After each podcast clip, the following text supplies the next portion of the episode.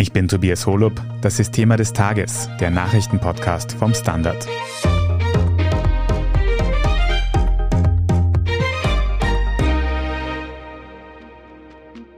Deutschland liefert nun also schwere Waffen an die Ukraine und ukrainische Soldatinnen und Soldaten werden auf deutschem Boden für den Krieg ausgebildet.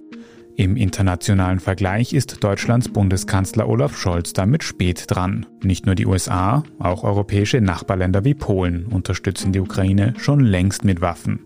So spät Deutschland dran ist, so aufgeheizt ist die Diskussion in der Bevölkerung. Wie stark sollte sich das historisch belastete Deutschland in den Ukraine-Krieg einmischen und welche Rolle spielt dabei Pazifismus?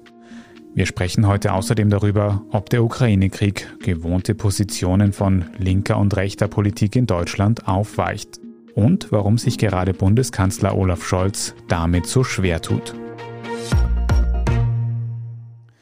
Birgit Baumann, du berichtest für den Standard aus Berlin ja ausführlich über die politische Lage in Deutschland.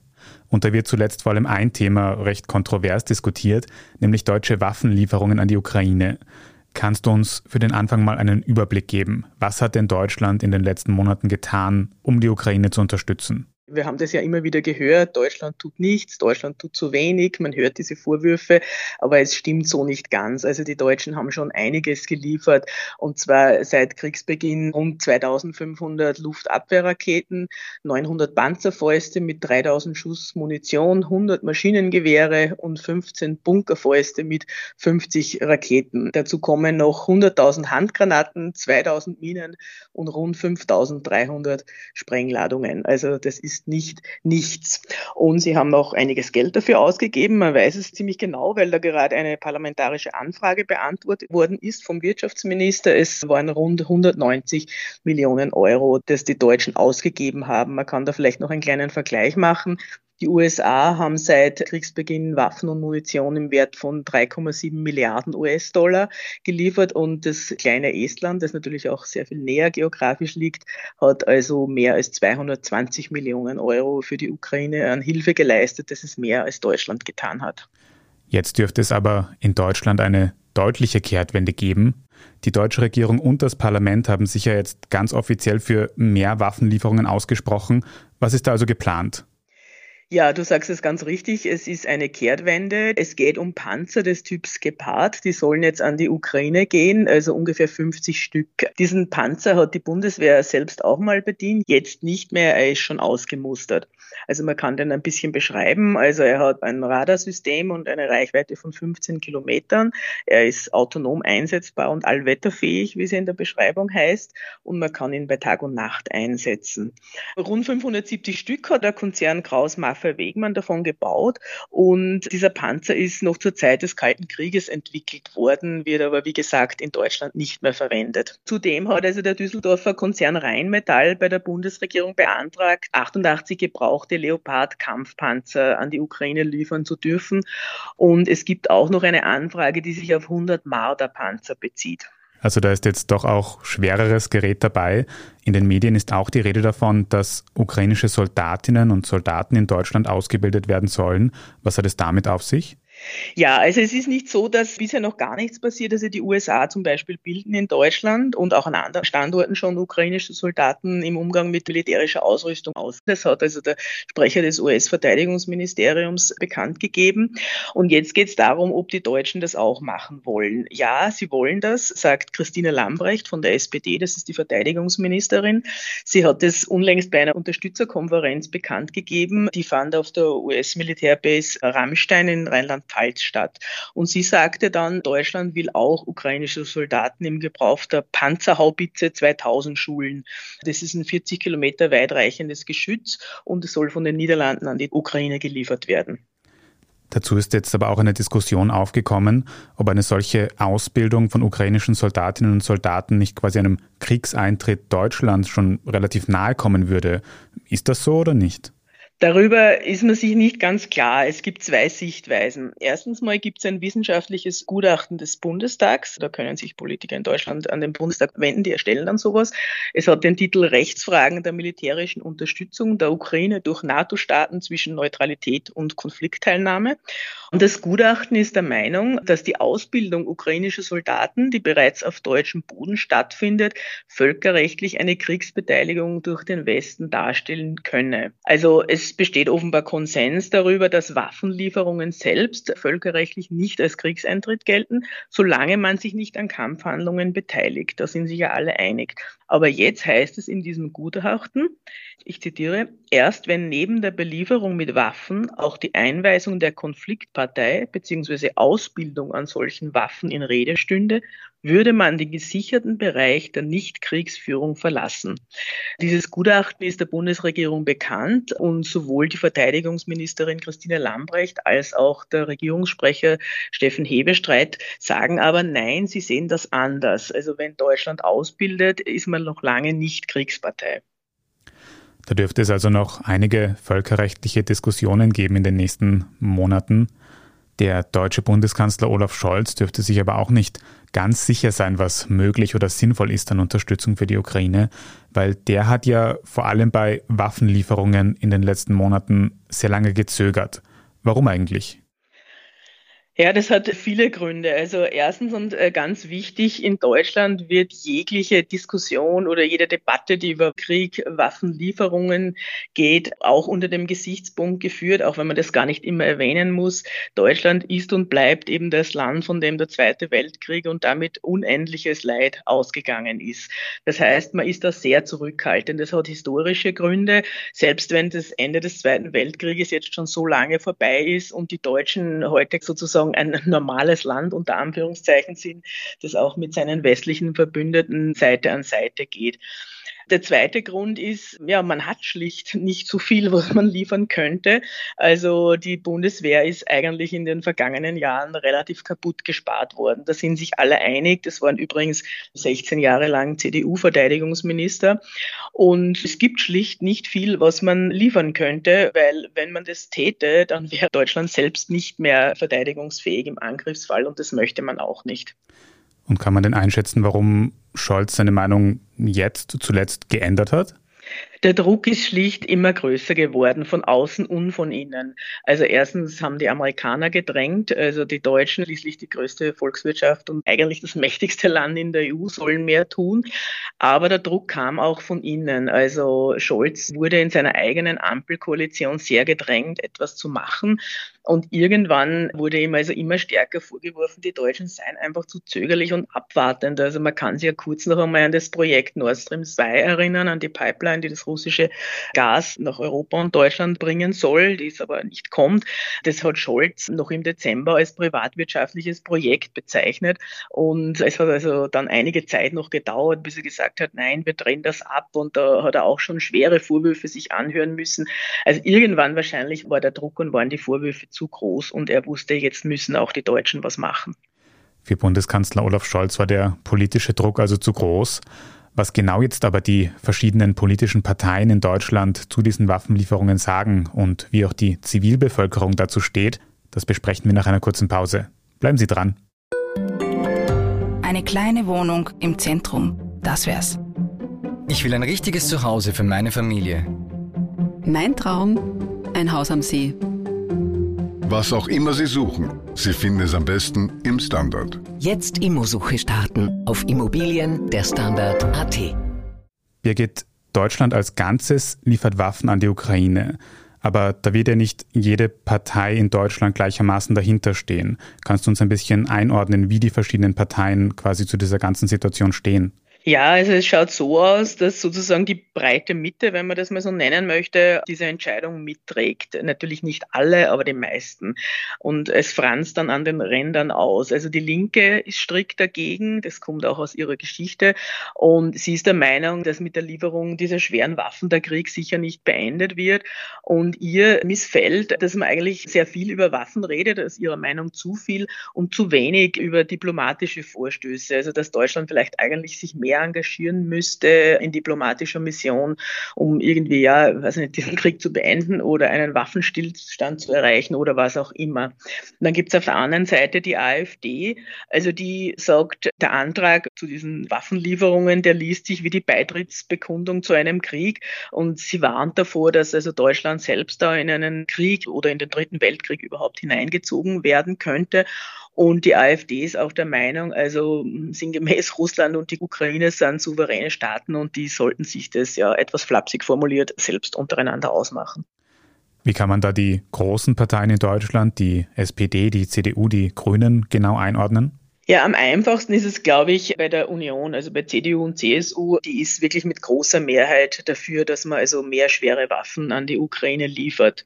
Schwieriger wird es bei der SPD, die ist ja traditionell sehr friedensbewegt und wurde aber eigentlich, also wie wir das in Berlin hier so beobachten, von Scholz dann doch ein bisschen überrumpelt. Also der Fraktionschef der SPD im Bundestag ist Rolf Mützenich, der ist absolut eigentlich gegen diese Waffenlieferungen, aber hat dann auch irgendwann beigetreten gedreht und mitgemacht. Also man sieht daran schon, dass es da eine gewisse Entwicklung gibt. Das kann man auch bei den Grünen sehr gut beobachten. Ich möchte kurz erinnern an das Jahr 1999. Da wurde in Deutschland der NATO-Einsatz im Kosovo diskutiert und die Deutschen waren ja da dabei. Das war das erste Mal nach dem Zweiten Weltkrieg, dass deutsche Soldaten auf fremdem Gebiet eingesetzt wurden. Und das war furchtbar für die Grünen. Es war wirklich eine Zerreißprobe. Joschka Fischer, der damalige grüne Außenminister, ist mit einem Farbbeutel von den eigenen Leuten attackiert worden und nie wieder Krieg. Kriegstreiber wurde im ihm entgegengeschrien und er sagt also nie wieder Krieg, aber auch nie wieder Auschwitz, nie wieder Völkermord. Das heißt, er wollte es so betrachten, man muss sich irgendwann engagieren, man kann nicht nur zusehen. Ja, und das ist jetzt wieder so eine Zensur, wobei diesmal der Aufschrei bei den Grünen nicht so groß ist. Also es gibt da ganz bemerkenswerte Wandlungen. Also Anton Hofreiter zum Beispiel, der gehört explizit zum linken Flügel, also der ist mittlerweile irgendwie Panzerexperte und tritt also ganz heftig für die Lieferung schwerer schwerer Waffen ein. Also man sieht daran, dass wirklich sehr bemerkenswerte Kehrtwendungen da gerade vor sich gehen. Da verschieben sich vielleicht auch ein bisschen die Grenzen quasi zwischen links und rechts, die wir gewohnt sind, historisch. Genau so, ja. Da sieht man aber auch, dass dieser Meinungswechsel zu den deutschen Waffenlieferungen nicht von allen gleich gut aufgenommen wird. Gerade in der deutschen Bevölkerung gibt es da auch eine Diskussion. Da hat es einen offenen Brief gegeben in den letzten Tagen. Da haben vor allem Kulturschaffende diese Waffenlieferungen kritisiert. Welche Argumente haben die da vorgebracht? Genau, also initiiert wurde das von Alice Schwarzer, der Feministin. Und es haben sich 28 Intellektuelle und Künstlerinnen angeschlossen, darunter Lars Eidinger, der Schauspieler, der Musiker Reinhard May oder der Kabarettist Dieter Nuhr, die sind ja sehr bekannt in Deutschland. Und sie haben Sorge, dass also diese Lieferung großer Mengen schwerer Waffen Deutschland selbst zur Kriegspartei machen könnte. Und dass dann ein russischer Gegenschlag kommt und dann kommt der Beistandsfall nach dem NATO-Vertrag, dann kommt der dritte Weltkrieg, Deutschland steht mittendrin und kämpft und das wollen sie nicht. Ist das dann nicht auch ein bisschen eine grundsätzliche Pazifismusdebatte quasi? Ja, genau. Bei dieser Debatte geht es natürlich auch immer wieder um Pazifismus, Frieden schaffen ohne Waffen, hört man jetzt sehr viel in Deutschland. Ja, das sind die Menschen, die natürlich sagen, also man kann das so nicht lösen und es ist wirklich keine Lösung, dass man schwere Waffen der Ukraine liefert. Und wie reagiert jetzt Olaf Scholz auf diesen Brief? Also was sagt er zu dieser Kritik? Auf den Brief direkt hat er nicht geantwortet, aber es war ganz interessant. Am 1. Mai hat sich die SPD-Spitze in Düsseldorf zur traditionellen 1. Mai-Kundgebung versammelt und da ist also Scholz sehr massiv angegangen worden. Also Kriegstreiber hat man ihm entgegengeschrien und eben dieses Frieden schaffen ohne Waffen. Er ist ausgebuht worden. Das hat ein bisschen an die Jahre nach 2015 erinnert, als Angela Merkel vor allem im Osten Deutschlands scharf angegangen wurde wegen ihrer Asylpolitik. Naja, jetzt trifft es eben Scholz und die Waffen. Und er hat dann erwidert, zwar diesen Demonstranten, aber wahrscheinlich all denen, die seine Politik anzweifelt, und sagte, ich respektiere jeden Pazifismus, ich respektiere jede Haltung, aber es muss einem Bürger der Ukraine zynisch vorkommen, wenn ihm gesagt wird, er solle sich gegen die putinsche Aggression ohne Waffen verteidigen. Und es ist auch interessant, wie er das gemacht hat. Er war sehr aufgebracht. Scholz ist ja eher sonst sehr kontrolliert und ruhig und es gibt in Berlin so einen Ausdruck über ihn, er ist so scholzig, das heißt, er kommt also eher sehr leise rüber, aber da war er ziemlich laut und aufgebracht und sehr deutlich. Abseits von diesen Waffenlieferungen, die viel diskutiert werden, steht in den nächsten Tagen ja auch ein deutscher Besuch in Kiew in der Ukraine an. Allerdings vom Oppositionsführer Friedrich Merz von der CDU. Sollte sowas nicht eigentlich der Bundeskanzler oder ein Regierungsvertreter oder eine Regierungsvertreterin machen? Eigentlich ja. Aber Scholz fährt nicht. Das ist irgendwie von Anfang an vermurkst. Er hat den Anfang verpasst. Er ist kurz nach Kriegsbeginn nicht gefahren. Dann wurde der Druck immer größer. Alle sagten, ja, Scholz müsse jetzt auch in die Ukraine fahren. Und es waren ja wirklich schon viele Leute dort. Es war also Boris Johnson, der Premier aus Großbritannien, EU-Kommissionspräsidentin von der Leyen, Karl Nehammer, unser Kanzler, war auch dort, Nancy Pelosi. Aber Scholz fährt einfach nicht. Wir wussten bisher eigentlich nicht genau, warum er nicht fährt, aber er hat jetzt in einem Interview doch etwas zu seinen Beweggründen gesagt. Und zwar muss man da auf den deutschen Bundespräsidenten Frank-Walter Steinmeier verweisen. Der war früher Sozialdemokrat, jetzt ist er überparteilich. Und der wollte gerne nach Kiew reisen. Ihm wurde aber beschieden von ukrainischer Seite, er sei dort nicht erwünscht aufgrund seiner Nähe zu Russland. Also so wurde es zumindest gesagt. Und er möge bitte nicht kommen. Das war natürlich schon ein ziemlicher Affront. Und Scholz hat jetzt gesagt, na ja, also wenn man mit Steinmeier so umgeht, dann kann ich jetzt eigentlich auch nicht fahren. Das steht dem im Weg. Naja, und schon gibt es eine neue Debatte. Der ukrainische Botschafter in Berlin, Andrei Melnik, nennt ihn jetzt eine beleidigte Leberwurst. Also diese Debatte ist noch lange nicht ausgestanden. Und warum fährt dann jetzt gerade Friedrich Merz von der CDU in die Ukraine? Ja, ich glaube, es gibt zwei Gründe. Einerseits will er seine Solidarität zeigen und das nimmt man ihm ja auch ab. Andererseits darf man nicht ganz außer Auge lassen, am Sonntag sind Landtagswahlen in Schleswig-Holstein, eine Woche drauf in Nordrhein-Westfalen und die CDU hat im März im Saarland Krachen verloren. Der Regierungschef Tobias Hans musste die Staatskanzlei verlassen. März braucht also jetzt Erfolge in den Ländern und ich glaube, also diese Reise hat damit auch was zu tun, weil er kann ja eigentlich nichts Konkretes anbieten. Er ist Oppositionspolitiker und sitzt nicht in der Regierung. Mhm. Wenn jetzt aber sowohl der deutsche Bundespräsident als auch der deutsche Bundeskanzler nicht zu seinem Unterstützungsbesuch in die Ukraine fahren, können oder wollen, dann stelle ich mir schon irgendwie die Frage, warum tut sich Deutschland eigentlich so schwer, die Ukraine zu unterstützen, quasi im Gesamten? Ich würde nicht sagen im Gesamten, dass sie sich schwer tun. Also die Hilfsangebote sind groß, also die, die nichts mit Waffen zu tun haben. Deutschland nimmt sehr viele Geflüchtete auf. Da ist vor allem Berlin Spitzenreiter. Das liegt natürlich auch an der Nähe. Die Geflüchteten kommen halt über Polen. Das liegt nahe, dass sie dann in der Hauptstadt der Deutschen zuerst einmal ankommen. Aber der Rest, ich glaube, die Deutschen wollen Putin einfach doch nicht komplett verärgern. Sie schweben irgendwo dazwischen. Sie haben sich immer noch nicht ganz sortiert. Sie sind von diesem Krieg einfach überrascht worden und in Teilen, glaube ich, haben sie sich immer noch nicht gefangen davon. Birgit, wie ist denn deine Einschätzung für die nächsten Wochen und Monate? Wie könnte Deutschland seine weitere Ukraine-Hilfe ausrichten und könnte es da noch mehr Kehrtwenden geben, quasi?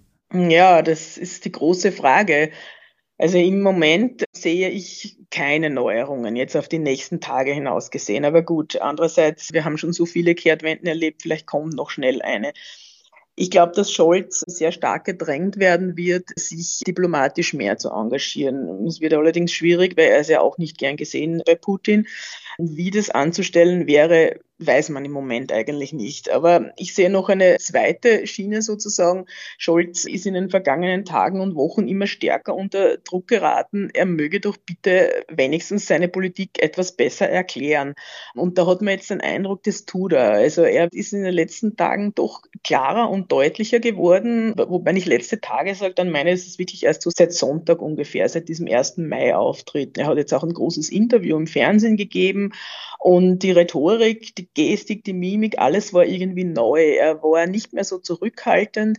Er versucht jetzt wirklich seine Politik zu erklären und ja, man kann eigentlich nur hoffen, dass er zumindest dabei bleibt. Wir werden sehen in den nächsten Wochen, wie sehr sich Olaf Scholz diese Kritik an seiner bisher eher laxen Ukraine-Politik zu Herzen nimmt. Vielen Dank auf jeden Fall für diese Einschätzungen aus Berlin. Birgit Baumann. Ja, ich danke und herzliche Grüße nach Wien und Österreich. Vielen Dank auch fürs Zuhören. Wenn Sie unsere journalistische Arbeit unterstützen möchten, dann können Sie das zum Beispiel mit einem Standard-Abo tun. Oder wenn Sie über Apple Podcasts hören, dann auch über ein Premium-Abo auf dieser Plattform. Vielen Dank dafür und jetzt dranbleiben. Wir machen gleich weiter mit unseren Meldungen.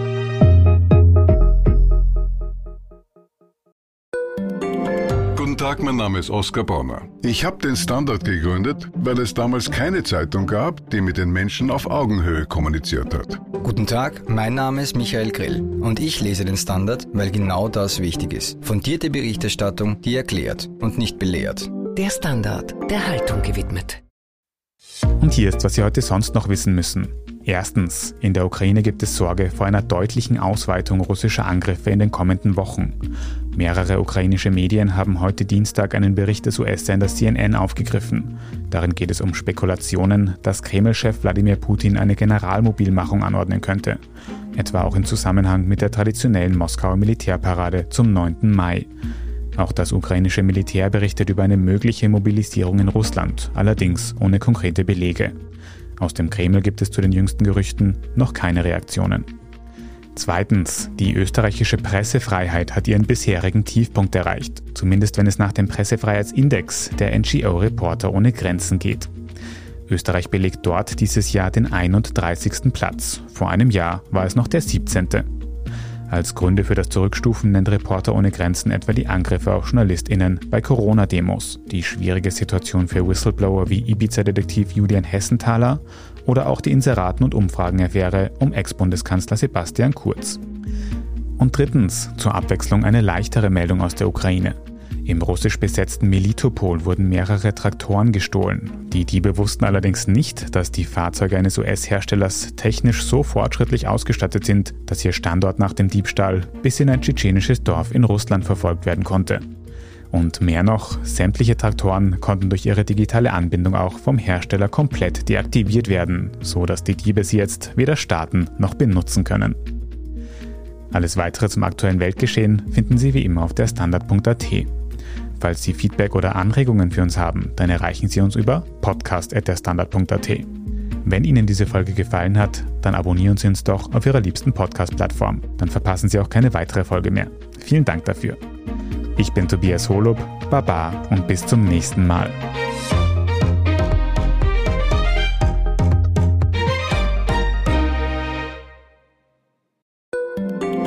Ein Job mit mehr Verantwortung wäre super. Ich will eine bessere Work-Life-Balance. Es muss ganz einfach Spaß machen. Welchen Weg Sie auch einschlagen möchten. Er beginnt bei den Stellenanzeigen im Standard. Jetzt Jobsuche starten auf Jobs der Standard.at.